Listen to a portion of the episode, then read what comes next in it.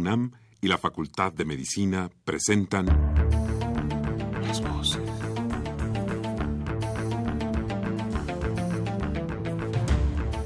Voces. Las voces. Las voces. Voces. Las voces de la salud. Reflexión y análisis de las ciencias médicas. Acompáñenos.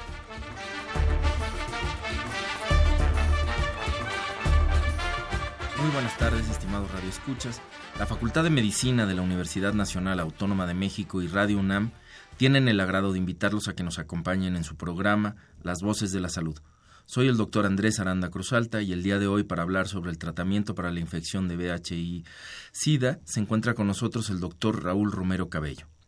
Como siempre, los queremos invitar a que se comuniquen con nosotros a través del teléfono 55 36 89 89 con dos líneas o bien al 01 800 505 26 88 Lada sin costo.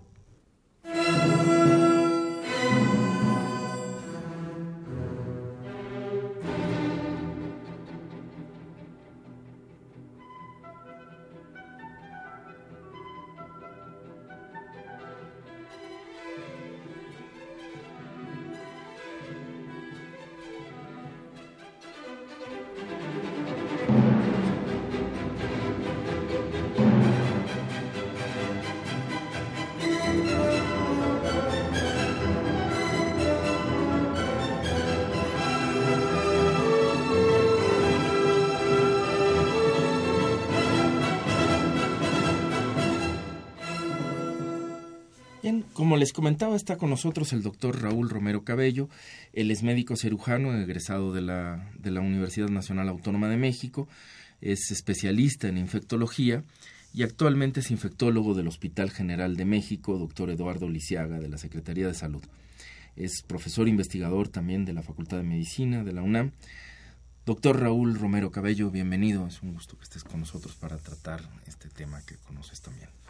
Con mucho gusto, muy buenas tardes a todos nuestros radioescuchas el día de hoy. Con el placer de estar y tratar de aclarar lo más posible al respecto. Qué bien, muchas gracias. Pues no sé si quisieras, eh, me porque nos platicaras un poco eh, qué es eh, la infección del virus de inmunodeficiencia humana, cuándo se habla ya de SIDA, cuándo no, en fin, contextualizar un poco lo que es esta, esta enfermedad. Claro, pues esto es la, la epidemia que se ha llamado, pues, de la última parte del siglo XX y ya de lleno en el siglo XXI. Es una enfermedad que el primero es una enfermedad que se conoce perfectamente la causa. Esto es algo muy importante de precisar porque sabemos que hay enfermedades de las cuales todavía no tenemos la causa exacta que la genera. Esta es una enfermedad conocida, la causa, conocida la forma en que se adquiere y esto ha permitido pues posibilidades de prevención y hoy por hoy tratamiento. Entonces, esto se debe al ingreso al organismo de un virus. Un virus de una familia que es la familia Retroviridae, en donde hay otros virus, no es el único, y que se conocía esta familia ya desde antes de que aparecieran los casos en el ser humano de SIDA, pues. Este virus se adquiere por contacto del cuerpo con fluidos biológicos. El más importante, fluidos genitales, y por ello la forma de transmisión más común es por actividad sexual, pero no es la única. Una transfusión, un trasplante, en fin, otras formas en las que un cuerpo, un organismo, un ser humano reciba productos biológicos de otro ser humano que está infectado, también lo puede infectar. Lo cotidiano es mediante la actividad sexual, puesto que en los fluidos genitales hay una alta concentración de que se desecha del enfermo, del infectado, porque esa es otra cosa importante. Como esta es una enfermedad, por lo tanto, infecciosa viral, también tenemos que tener claro que como en otras enfermedades, hay dos conceptos distintos. Uno se llama infección y otro se llama enfermedad. El individuo infectado puede no estar enfermo, solo infectado. Cuando se desarrolla una serie de mecanismos de daño y un tiempo, finalmente cae enfermo. Entonces, en el caso del virus de la inmunodeficiencia humana, tenemos que hay un periodo que es muy variable y que puede ser largo, de años, entre el momento en que el individuo se infecta y el momento en que aparecen las manifestaciones clínicas, o sea, la enfermedad. En esa primera etapa hablamos del infectado y le hemos denominado cero positivo. ¿Por qué cero positivo? Porque si hacemos una prueba para la identificación de anticuerpos específicos contra el virus, esta sale positiva. Cero porque es del suero y como es el suero en donde están los anticuerpos, entonces se recibe el nombre de cero positivo. Entonces diríamos que en el, en el individuo infectado habrá dos etapas, dos momentos. La primera etapa de cero positivo y la segunda etapa de enfermo. Y es cuando hablamos de SIDA. Claro. Eh, perdón y que interrumpa, pero esa primera etapa cursa asintomática cursa, tiene una muy al principio momento en que da manifestaciones clínicas que se parecen a muchas cosas cotidianas, como problema de faringe, fiebre, ataque al estado general, que dura unos días y desaparece y que pasa como, no sé qué me pasó y años después ni siquiera se acuerda de que tuvo esa primera etapa. Bien, más o menos cuánto tiempo promedio dura esa primera etapa de, ser, positivo? Es muy variable. Eh, de hecho, clasifican a las personas en... Eh, a esto le llamamos la progresión, o sea, que tanto progresa el fenómeno biológico. Y entonces hablamos de este, progresores rápidos, progresores lentos, progresores intermedios y no progresores. Entonces, eh, el no progresor, que hay casos en el mundo y no hay dos o tres, sino pues es un individuo que nunca va a tener manifestaciones clínicas a pesar de que está infectado. El progresor rápido es el que en pocos años, dos, tres, cinco a lo más, ya está enfermo. El progresor intermedio es alrededor de 10 a 12 años y el profesor el progresor crónico pues es 18, 20 o más años. Entonces, pues es muy variable y la verdad es que pues son factores biológicos del individuo y de la relación huésped-parásito entre el virus y el individuo. Mencionaste algo que me parece que se ha insistido muchísimo, es un poco un mito ahí que se dio muy asociado al principio, que se desconocían muchas cosas de la enfermedad, pero sí me gustaría eh, retomarlo y escuchar tu opinión al respecto, porque mencionabas que una de las vías pues muy frecuentes es eh, de transmisiones, evidentemente a través de, eh, de las relaciones sexuales, ¿no? con el contacto de los fluidos que derivan eh, de estas relaciones. sin embargo, aunque parezca excesivo preguntarlo, quizás para nosotros es claro, pero me gustaría que los radioescuchas conocieran de una persona especialista en el tema, son relaciones sexuales independientemente de si estas son heterosexuales, homosexuales o de la preferencia, digamos, o del juego el que se dé la relación o se inscriba la relación? Por supuesto. Lo único que sabemos que hay mucosas que son más eh, fácilmente infectables, ¿no? O sea, de que el virus penetre más fácil. Por ejemplo, la mucosa anorrectal, ¿no? Más bien rectal. Este, pues ahí el virus entra con mucho más facilidad porque es una mucosa que no está tan protegida como la mucosa vaginal, por ejemplo.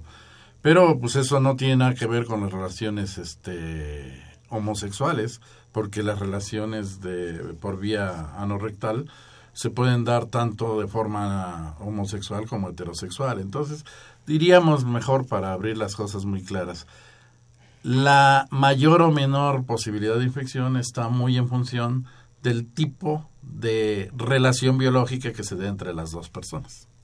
Bien, eh, me parecía importante a pesar de, de, toda esta, esta aclaración, porque a veces se ha prestado a, a, ciertas confusiones, ¿no? Y a señalar, a estigmatizar y demás, ¿no? Sí, por supuesto. Eh, ahora bien, cuando comienzan las manifestaciones de la enfermedad, lo que se conoce como SIDA o síndrome de inmunodeficiencia adquirida. Este, ¿Cuáles son estas manifestaciones clínicas? Ya pasó, digamos, aquel prodromo que marcaba muy al inicio, que puede o no recordarlo el paciente. Se pudo haber detectado o no mediante el análisis de las pruebas, que ahorita podríamos hablar de ellas, pero ya que aparece la enfermedad, que sí reconocemos un cuadro de SIDA, eh, ¿cuáles son sus características clínicas de estos pacientes? Tampoco hay reglas, porque, bueno, debemos de insistir que la biología no es matemáticas. Entonces, dos y dos, pues en matemáticas es cuatro. En biología eso no existe. Entonces, esto es muy variable. Puede haber casos en los que empiece con em, evidencias muy poco trascendentes o puede empezar con un cuadro dramático, por ejemplo, de una neumonía y puede poner en peligro la vida como primera manifestación y hasta morir. Pero lo más cotidiano es que empiece por empezar a sentirse diferente, empezar a tener tal vez algunos cambios en la piel de la cara, como aparecer dermatitis seborreica, en la frente, en el surco alrededor de, a los lados de la nariz, o puede empezar a tener pérdida de peso sin estar a dieta ni haber cambiado nada, o puede empezar con la aparición del algodoncillo en la boca y cosas así de este tipo. Después empieza, después ah, ah, viene una etapa, desde aquí ya empieza haber facilidades de lo que se llama enfermedades oportunistas. Como el virus genera un daño directo al aparato inmunológico, entonces el organismo pierde la capacidad de responder a los agentes externos, a los agentes infecciosos. Ya no se puede defender como se defiende normalmente frente a una bacteria, un virus, a un hongo, a un parásito y entonces empiezan a aparecer infecciones. Primero, por ejemplo, la de que llamamos popularmente algodoncillo, que técnicamente denominamos cándida y candidiasis, pues es un hongo que vive en nosotros. Le llamamos comensal porque vive en nosotros, puede estar en la cavidad oral o puede estar en la cavidad vaginal, puede estar en la piel.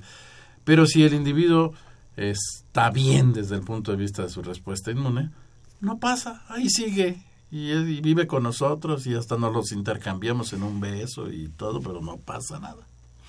Cuando el individuo pierde su respuesta inmune óptima, entonces ahora aprovecha la oportunidad, aprovecha la oportunidad, por eso se les llama oportunistas. Y así como este hay bacterias y hay virus y hay hongos que generan y entonces van apareciendo diferentes enfermedades de denominado oportunismo.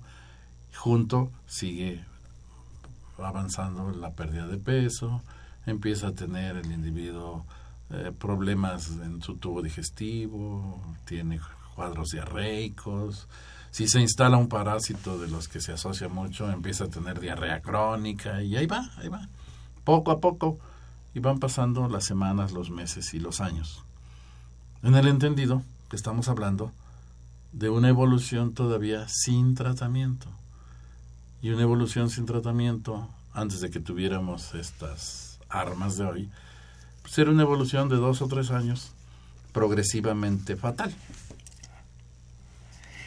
Y eh, solo ah, dos cosas más.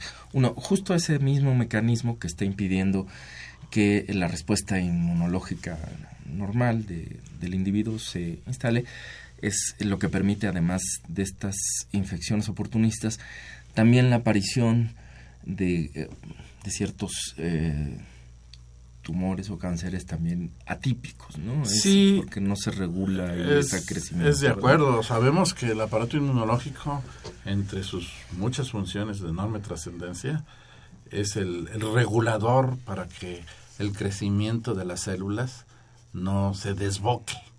O sea, y cuando se desboca el crecimiento de una estirpe celular, entonces aparece un tipo de cáncer, que puede ser sólido o puede ser este, sanguíneo, hematológico.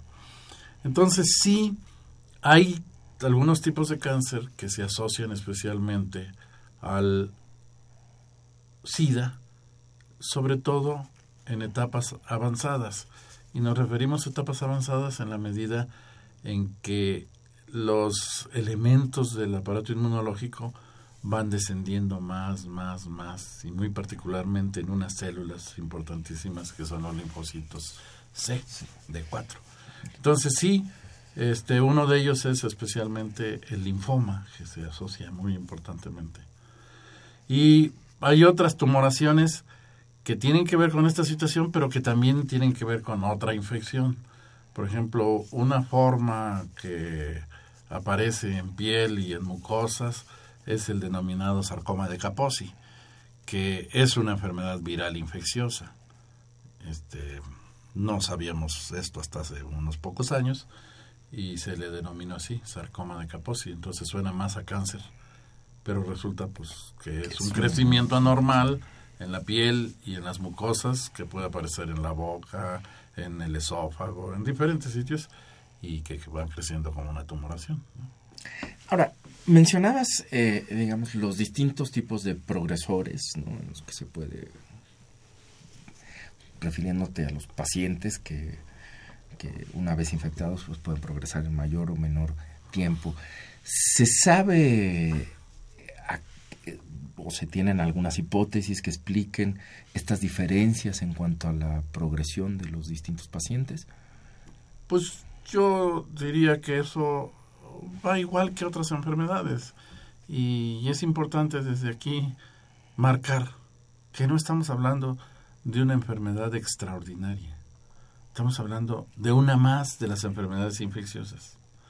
En las enfermedades infecciosas, por virus, parásitos, hongos, bacterias, pues la base se llama relación huésped-parásito. O sea, la relación que se da entre el humano y el agente, en este caso el virus de la inmunodeficiencia humana. Y es una relación biológica, en donde participan los elementos de cada uno de estos dos seres vivos.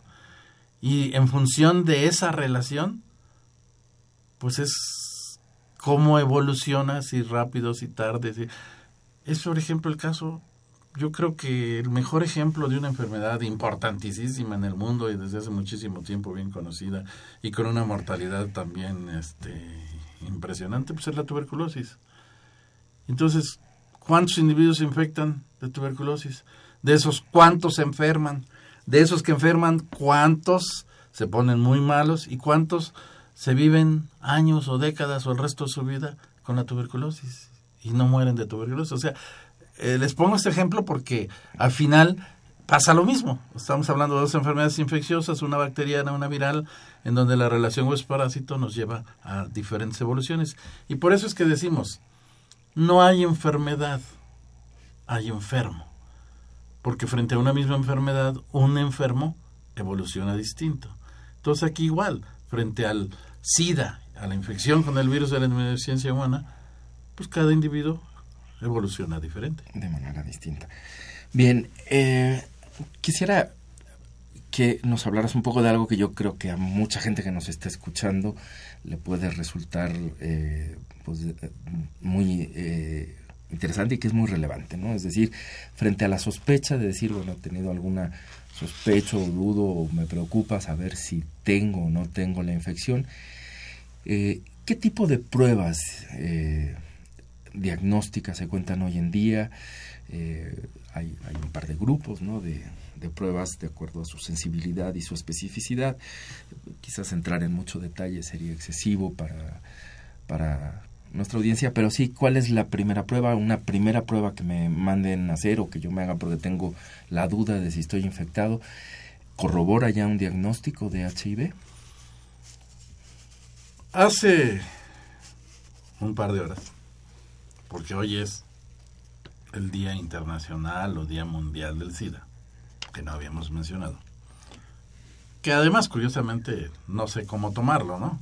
Porque cuando dicen el Día Internacional de la Mujer, pues dicen es un reconocimiento a la mujer, hay que felicitar a las mujeres, hay que regalarla a las mujeres y hay que hasta invitarlas a comer, a cenar, porque estamos celebrando a las mujeres. Entonces, cuando hablamos del Día Internacional del SIDA, pues como que no es lo mismo, ¿no? No, no, no voy a felicitar ni al SIDA ni a nadie que esté enfermo por el SIDA, ¿no? Entonces es, es como el día que a nivel mundial como que te quieren hacer consciente de que sí está el SIDA, ¿no? Y de que, y de que no es un chisme. Bueno,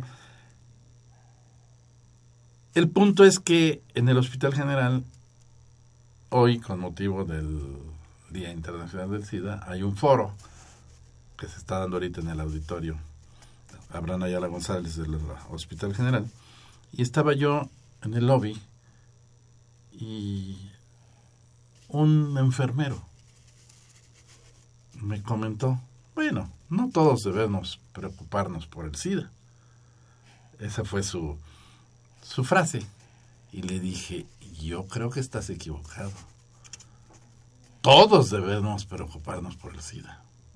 Entonces abrió unos ojotes y le digo, palabras tal cual, aunque seas ultra archi fiel, tienes que preocuparte. Porque tú no sabes de tu pareja. Si es la misma situación. Entonces, frente a las realidades de que somos humanos y que los humanos tenemos muchas diversidades de conductas, la realidad es que en, malo, en, en más o en menos, todo el que tiene vida sexual tiene riesgos de infección. Y el que no tiene vida sexual, pero tiene contacto con productos biológicos, tiene riesgo de infección. Entonces, primer concepto que es fundamental en todo nuestro auditorio. Todos debemos ser conscientes de esta infección y todos debemos ser conscientes que nos puede tocar, como dicen. ¿Eh? Como igual, pues tienes que ser conscientes que te puedes infectar con el, que puedes inhalar el virus de la, la bacteria de la tuberculosis, exactamente igual. Dices, no, pues yo ni siquiera subo al metro. Sí, pero entras a un cine y entras a un teatro y subes un elevador y, subes a un taxi. Entonces, eh, las posibilidades son, es más, podría decir yo que inhalar el vacilo de la tuberculosis es más fácil que adquirir el virus de la inmunodeficiencia humana. Que por cierto, y paréntesis, cuando se asocian las dos, y es bastante frecuente, entonces un paciente con SIDA y tuberculosis evidentemente le va mucho peor. Pero bueno, entonces, ¿cuándo debes de pensar en que debes de hacerte una prueba? Pues ahora sí que yo creo que deberíamos todos de hacernos una prueba con cierta frecuencia. No sé cuál será, si cada año, si cada dos, no sé. Pero si además traes cola que te pisen, si tienes algo que dices, no, pues es que el día que él y me eché unas copas y luego no sé qué pasó y, y acabé sin calzones y yo, ah, no, pues entonces ya, y ahí le puedes ir sumando, ¿no? Entonces, ahora sí que cada quien sabe lo que guarda y en función de eso, pues decide. Y es tan fácil hoy. Es una prueba relativamente económica, fácil de realizar y rápida de obtener los resultados. Pues la primera prueba, hoy por hoy, es la prueba de ELISA. Una prueba que se hace a partir de sangre, en donde se toma el suero de la sangre y ahí se buscan anticuerpos específicos contra productos del virus. Esa es la prueba definitiva. Mente de entrada. Pero se considera que una prueba positiva no es 100% diagnóstica. Entonces se recomienda una segunda prueba. Dos pruebas positivas ya casi gritan, sí lo tienes. Pero todavía se recomienda una prueba confirmatoria. Y hay varios tipos de pruebas confirmatorias. La que más se usa es una de inmunotransferencia que se llama prueba de Western blot. Pero hay muchas y hoy tenemos hasta pruebas moleculares, este, si, si todavía tienes duda, ¿no?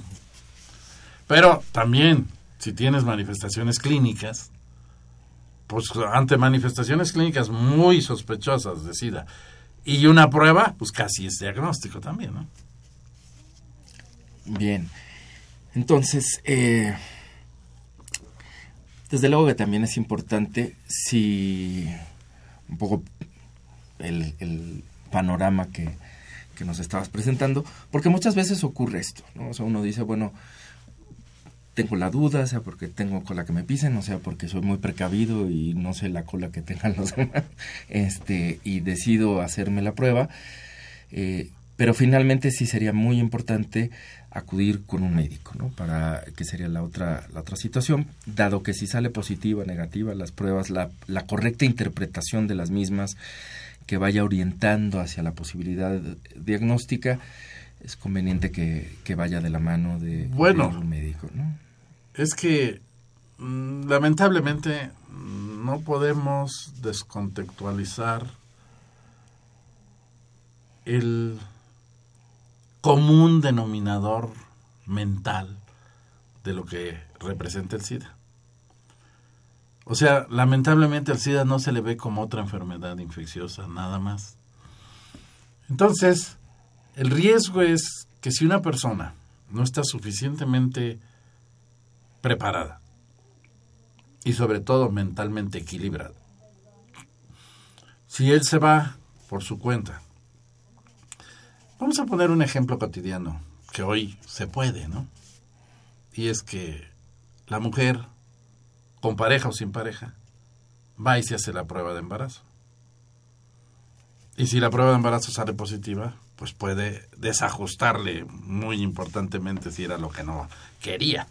Bueno, pues aquí igual, si un individuo va y se hace una prueba de HIV eh, sin un apoyo desde un punto de vista de enfrentar lo que venga, pues entonces puede ser un desequilibrio que hay quien se ha suicidado ante el resultado simplemente. Entonces todo esto hay que pensarlo y hay que preverlo.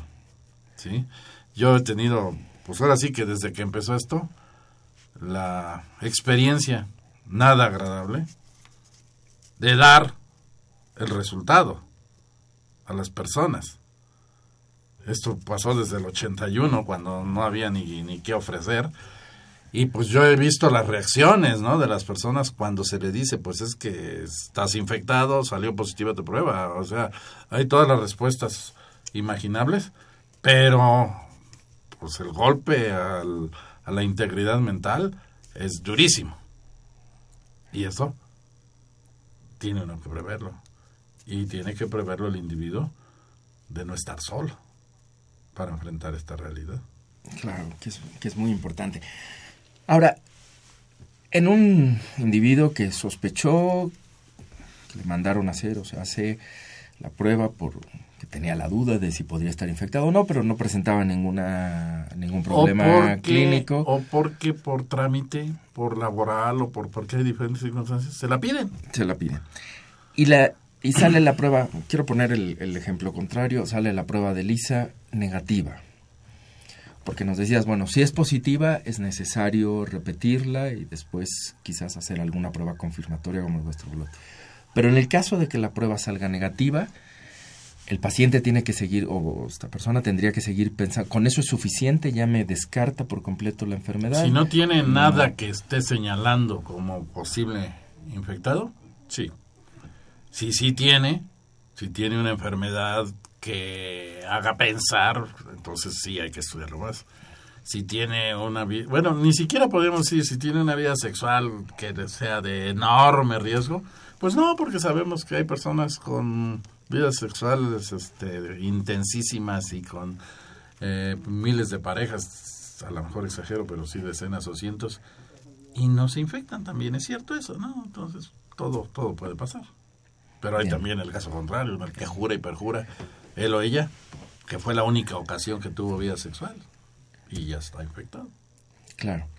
Pero entonces, esa parte negativa, si no hay mayores manifestaciones clínicas o no hay otra situación, es suficiente para decir, este bueno, pues no, no hay enfermedad. ¿Biología? No es Nada es 100%, seguro.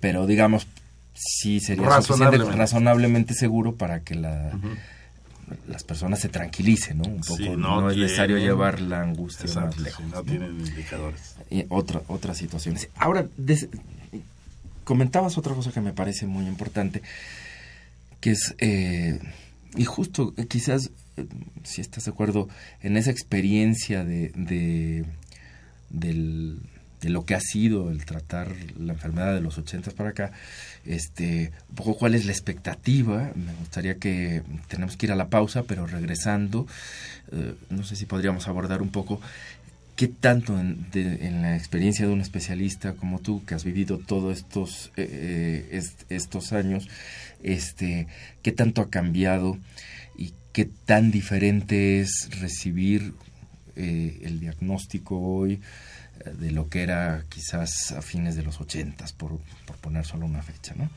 Este, entonces vamos a una pausa y regresamos para seguir hablando del HIV-Sida.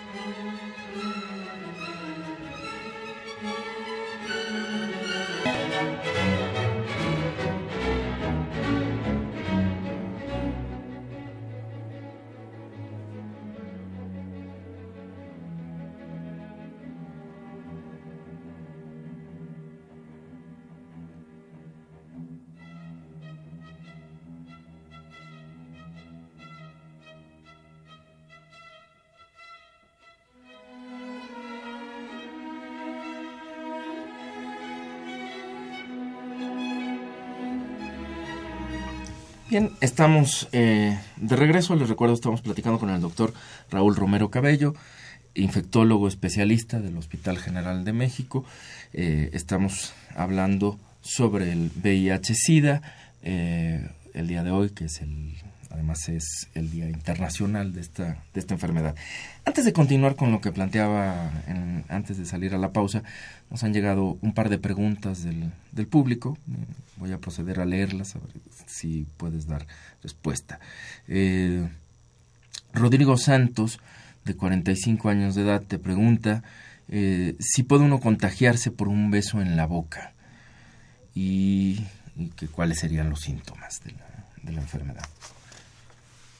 Y Fernando Acosta, de 56 años, dice, en su carácter de investigador y científico, te pregunta, ¿usted puede afirmar contundentemente que si beso en la boca apasionadamente a una persona enferma de SIDA, yo no adquiriré la enfermedad?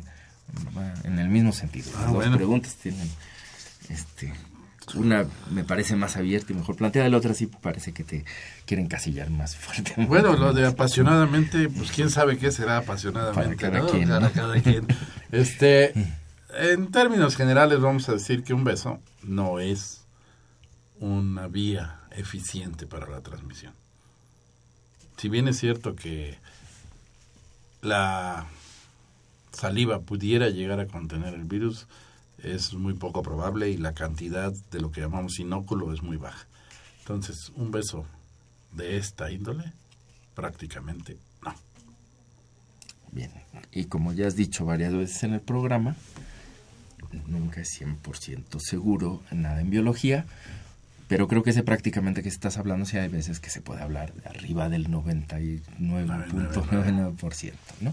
Este, bien, yo te hacía la pregunta antes de salir a la, la, a la pausa sobre tu experiencia, porque esto me parece muy importante. Un paciente que hoy recibe un diagnóstico, me gustaría ponernos un poco del lado del, del paciente, abandonar un poco esta cuestión técnica que entiendo que conoces y manejas muy bien, pero eh, me gustaría que lleváramos la plática un poco hacia la información que puede ser hoy útil y que nos dieras un poco la idea de los panoramas. Pero un paciente que hoy le decimos, bueno, vamos a, eh, por la razón que sea, hemos sospechado, hemos decidido hacerle una prueba eh, diagnóstica, sale positiva, se hacen las otras pruebas, se confirma el diagnóstico, este, y mencionabas hace un rato, porque esto ha ocurrido y, le ha ocurrido a muchos médicos esto eh, y a muchas personas, bueno, frente al diagnóstico, en algún momento se decía, bueno, es que esta enfermedad es mortal por necesidad, para mucha gente tiene esto en la cabeza y algunos pues se han suicidado, por ejemplo, no llega a, tal, tal grado por falta de apoyo. ¿Qué significa o qué tanto ha cambiado, digamos, esta... ¿Es correcto que que uno siga pensando en estas cosas el día de hoy, qué tanto se puede, qué tanto ha avanzado el tratamiento, el manejo de estos pacientes, eh, cuál es el panorama hoy eh, frente a un diagnóstico de, de, de seropositividad de HIV. Eh, el paciente tiene que pensar que va a morir inmediatamente a los tres años, que se que quizás en los 80 era más o menos un promedio de sobrevida, o cuánto ha cambiado la Voy a mostrar esto, que la vida no es estática. Todo cambia y la evolución en el tiempo y la evolución histórica nos ha ido llevando por diferentes caminos. El virus de la inmunodeficiencia humana vino a ser un motor bestial para la investigación. Vino a empujar la investigación médica, biológica, eh, teológica y muy especialmente viral de una manera como nunca en la historia. Entonces ahora sí podemos decir que el SIDA es una epidemia terrible, pero al SIDA le debemos también un avance inusitado en el conocimiento y en los recursos para enfrentar las infecciones y la enfermedad. ¿eh? Pero bueno, efectivamente, Andrés, eh, a mí me ha tocado vivir todo, porque yo ya era infectólogo antes de que empezara esto. Y ahora sí que todos los años que van de la epidemia, pues los he estado en el ejercicio de la infectología. Entonces vi pacientes en el 81 y sigo viendo pacientes en el 2016. Y pues no tenemos tiempo para decirte lo que representaba con detalle dar la noticia en aquel tiempo, cuando pues tendrías que decirle, pero no le puedo ofrecer nada. Más que pues ahora sí que viva lo mejor que pueda, lo que le queda, y no había más que ofrecer. Pero hoy por hoy es otra situación totalmente distinta. Hoy por hoy gracias a los recursos terapéuticos que existen. Yo creo que esto es lo más importante que todo el mundo debe entender y grabarse. Hoy, el SIDA no es una enfermedad mortal por necesidad. De cualquier enfermedad puede uno morirse. Entonces, no puedo decir que nadie se va a morir de SIDA como tampoco puedo decir que nadie se va a morir de cáncer o que nadie se va a morir de eh, artritis o que nadie se va a morir de diabetes o que bueno es una enfermedad ahora empecé a nombrar enfermedades porque hoy el SIDA tenemos que considerarla una enfermedad crónica una enfermedad que no la podemos curar de erradicar pero que se puede vivir con ella controlada como muchas otras. ¿Se puede vivir con diabetes? Por supuesto que se puede vivir con diabetes. ¿Te puedes morir de diabetes? Claro, y muchos se mueren de diabetes y probablemente hasta más que de SIDA. ¿Se puede vivir con artritis? ¿Te la vas a quitar algún día? No, porque no hay. Lupus y, eh, bueno, obesidad. La obesidad es una enfermedad, a fin de cuentas. ¿Se vive con, con obesidad? Pues sí. Bueno, entonces, ese es el punto. El SIDA entra en este paquete de enfermedades crónicas controlables, no curables aún, porque no tenemos el arsenal que es capaz de eliminar por completo el virus. Es capaz de eliminar al virus en la mayor parte del cuerpo y a lo que llamamos el virus circulante. Pero el virus queda guardado en algunas células y eso no lo podemos erradicar y por eso no podemos hablar de curación. Pero sí podremos hablar de que el individuo puede llegar a estar asintomático. Miren, el mejor ejemplo nos lo dio el, el mundo a nivel del deporte. El Magic Johnson, el Magic Johnson, un superatleta, pues un día se hizo la prueba y un día se descubrió que era positivo. ¿Y cuánto hace de eso? Más de 20 años. No, no me acuerdo cuándo fueron las de Olimpiadas de Barcelona, que fue que fue el gran escándalo que si el Magic Johnson podía jugar y no iba a contaminar, no iba a infectar a los otros jugadores y todo eso que vino a ser una revolución publicitaria. Y el Magic Johnson hasta hoy no ha estado enfermo de SIDA. O sea, es cero positivo, pero no ha estado enfermo de SIDA y probablemente nunca llegue a estar enfermo de SIDA. ¿Por qué? Pues porque está controlado. ¿Cuál es la situación? Tiene un médico que lo controla o un grupo de médicos que lo controla. Si alguien me dijera, no, pero eso está de la fregada vivir así. Oye, un diabético así debería de vivir. Que no lo haga la mayoría, pues eso no quiere decir que sea lo correcto. Pero siempre debería de vivir bajo el cuidado de un médico o de un grupo de médicos para que le vaya mucho mejor y seguramente se muere de otra cosa y no de diabetes. Y el que tiene artritis o el que tiene cualquier enfermedad reumática y el que tiene, en fin, es la misma historia. Entonces, concepto, es una enfermedad crónica, controlable, de la cual no tienes por qué morir. Esto lo tiene que entender primero el enfermo luego su familia y su grupo social, y luego el mundo, el mundo tiene que entender y dejar de señalar, de estigmatizar algo que es absurdo. Es una enfermedad más que se adquiere por una vía como cualquier otra enfermedad. Y vámonos al pasado, para que veamos los errores históricos.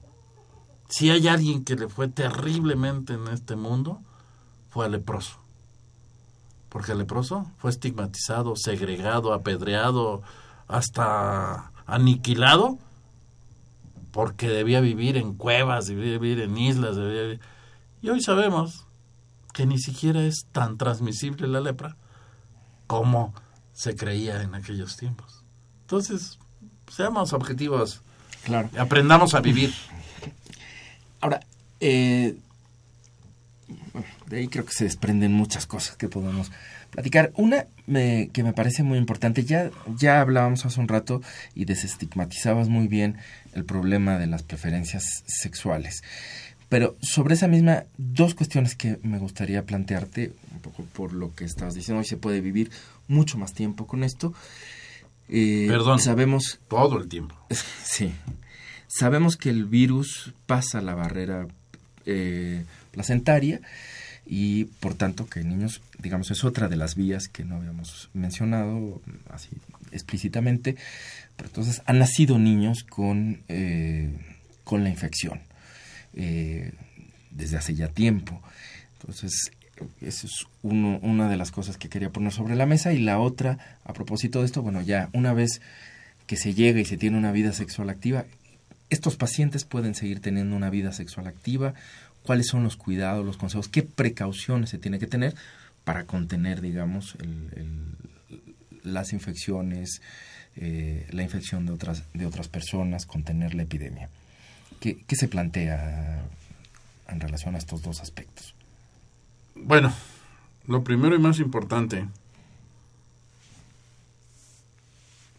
El impacto representa para la persona el vivir cero positivo con SIDA puede generar un desequilibrio mental.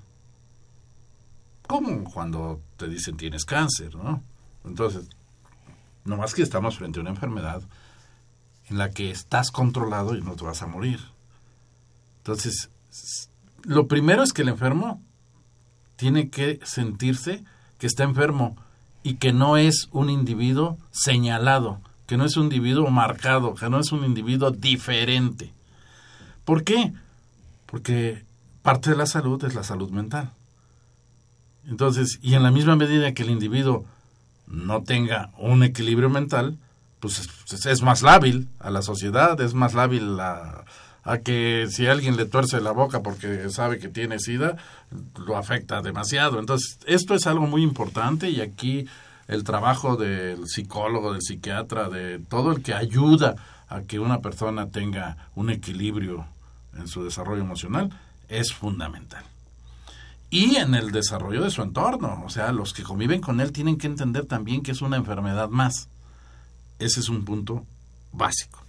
El otro punto fundamental es que como con toda enfermedad, la responsabilidad de la persona es fundamental.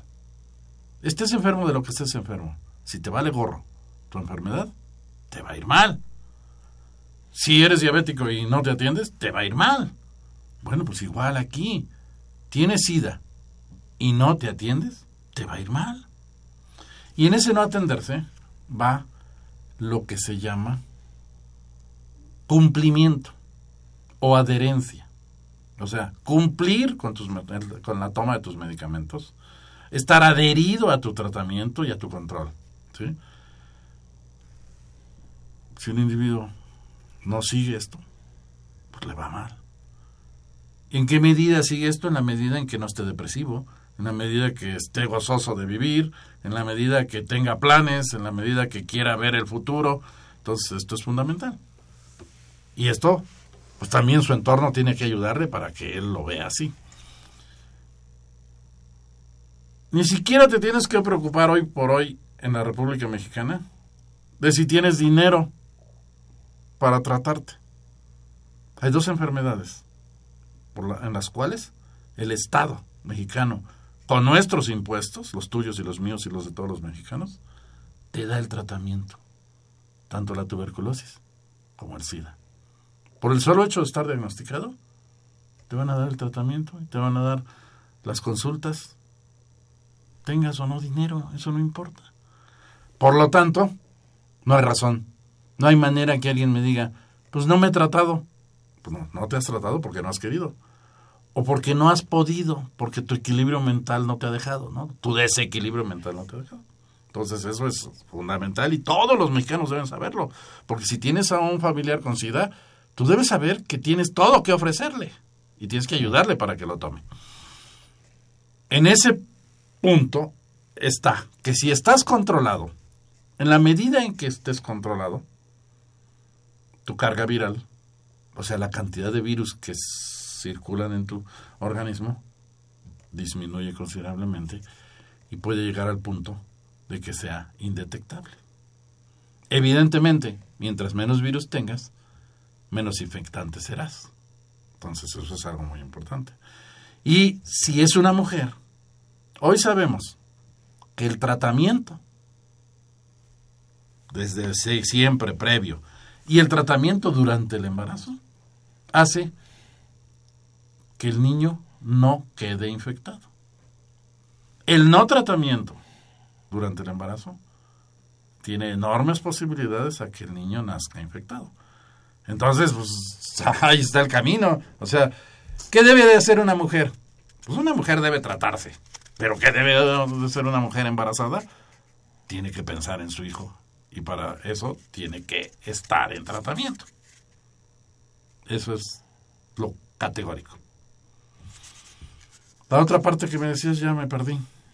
Ah, la otra parte era sobre cómo cambia, eh, bueno, cómo ha cambiado, eran dos cosas, cómo ha cambiado el perfil epidemiológico, digamos, en todos estos años a partir de que pues lamentablemente no siempre existieron estas condiciones que estás señalando y que eh, pues sí nacieron algunos niños, Ah, o sea, han claro. nacido o por descuido o por falta de tratamiento, porque históricamente no existía en su momento mucho que ofrecer, pero han nacido niños que ahora eh, me comentabas durante la pausa, bueno, pues ya son adolescentes o ya son más grandes, van a iniciar una vida O ya la sexual o ya la iniciaron eh, o tienen que contener con esto.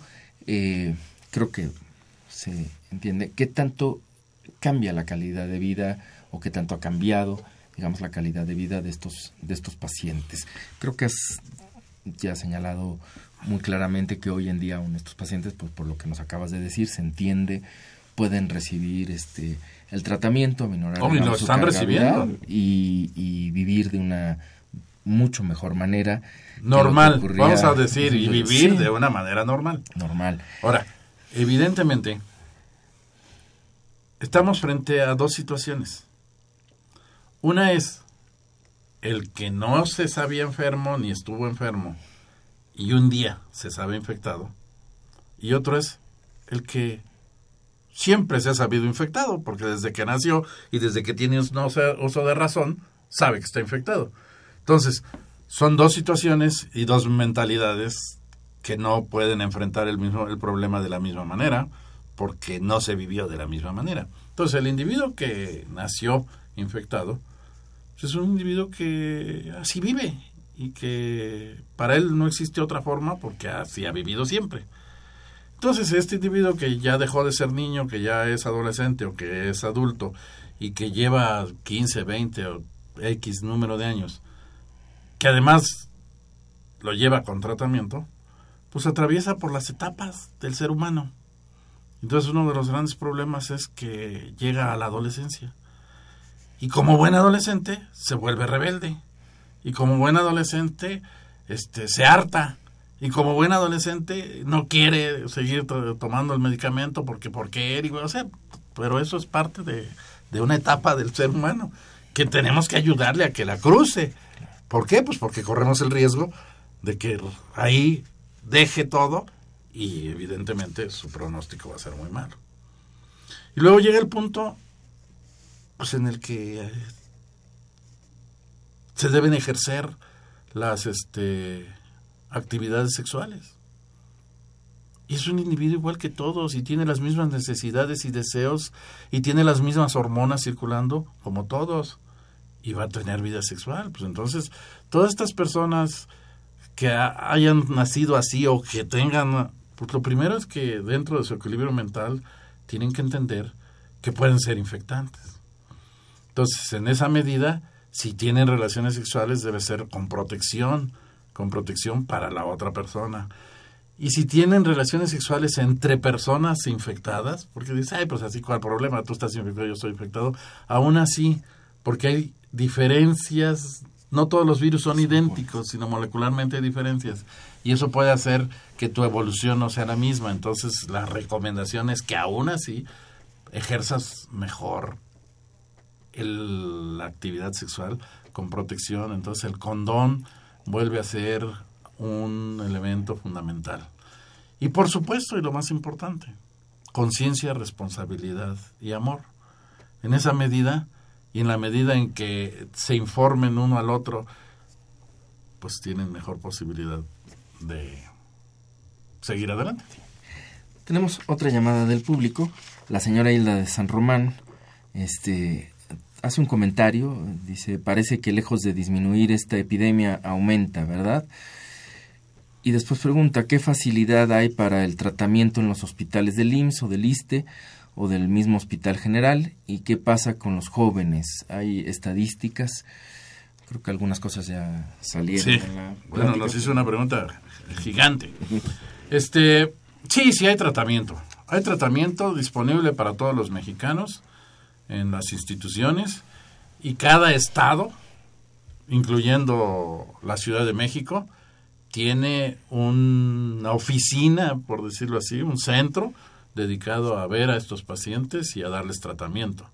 Aquí tenemos dos localidades en el Distrito Federal, la Clínica de la Condesa y la Clínica de Ixtapalapa, que dependen de el Distrito Federal, del gobierno del Distrito Federal. Pero así cada estado tiene sus centros en donde, en función de tu IFE, de dónde vives, dónde demuestres, es donde se te va a dar el tratamiento y tu seguimiento y tu registro y todo. Entonces, con relación al tratamiento, sí. Señora, no recuerdo su apellido, pero señora. Y la de San Román. San Román le pegó al callo. Fíjese que el SIDA primero tuvo un incremento brutal, después empezó a minorar y lamentablemente en los últimos años ha repuntado. Y parece ser que el repunte se debe pues al, a la, ahora sí que a la pérdida del miedo. Entonces, cuando el SIDA no tenía control, generaba un miedo social mayor. Y hoy que sabemos que es una enfermedad crónica, pues ya muchos bajan la guardia. Y entonces, pues sí, se está incrementando, pero por falta de conciencia entre los seres humanos. Entonces, hoy Día Internacional de SIDA, conciencia para todos. Bien. Este, pues estamos por terminar. Tengo un comentario más del público que leer rápidamente. La señora Edna Pimentel dice que tuvo que hacer labor altruista para apoyar la causa porque les bloqueaban en los hospitales y en otros lugares. No dice hace cuánto. Dice, sin embargo, recibimos apoyo para nuestros enfermos de parte de muchos médicos, entre ellos del doctor Juan Ramón de la Fuente. Esto hace tiempo, ¿sí? cuando todo empezó. Eh, supongo por allá de los ochentas. Lo preocupante en estos días son los niños que nacen con SIDA. Parece que son cada día más. Bueno, creo que ya has comentado que no hay muchas opciones y opciones para que estos niños eh, las madres reciban el tratamiento y estos niños tratar de evitar que, que nazcan infectados. Y yo diría que no nacen más, nacen menos. Sí. Estamos eh, prácticamente en la recta final del programa, un último minuto. Eh, no sé, yo te lo dejaría mucho más abierto que en un minuto lo que resta del programa. ¿Qué es lo que te gustaría quizás eh, recalcar o, Sí, claro, o mencionar al- a la audiencia? Yo quiero que se tenga bien claro que hoy, a varias décadas de que empezó el problema en el mundo, hoy hay pacientes infectados de todas edades, desde niños hasta viejos de la tercera edad. Por lo tanto, hombres y mujeres, y muchos, y van a seguir viviendo y van a morir de cualquier otra cosa y no de SIDA. Entonces, todos tenemos que entender que es una enfermedad más. Tenemos que vivir con el enfermo o como enfermo bajo el concepto de que vivimos con una enfermedad más, igual que las otras, y así debemos manejarnos, así debemos de comprometernos y de responsabilizarnos y dejar de señalar y de estigmatizar que al final todos estamos en la cuerda floja. Muy bien, doctor Raúl Romero Cabello, te agradezco muchísimo tu presencia el día de hoy y eh, pues yo me despido también. Esta fue una coproducción de la Facultad de Medicina y Radio UNAM a nombre del doctor Germán Fajardo Dolci, director de la Facultad de Medicina y de quienes hacemos posible este programa, en la producción y realización la licenciada Leonora González Cueto Bencomo y la licenciada Erika Alamilla Santos. En los controles Socorro Montes y en la conducción su servidor Andrés Aranda. Les agradecemos su atención y los invitamos a que nos escuchen la próxima semana. Radio UNAM y la Facultad de Medicina presentaron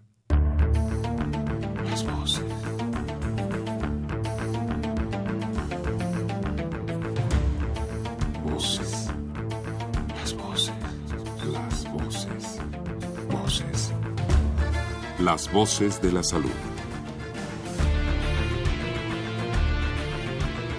Reflexión y análisis de las ciencias médicas.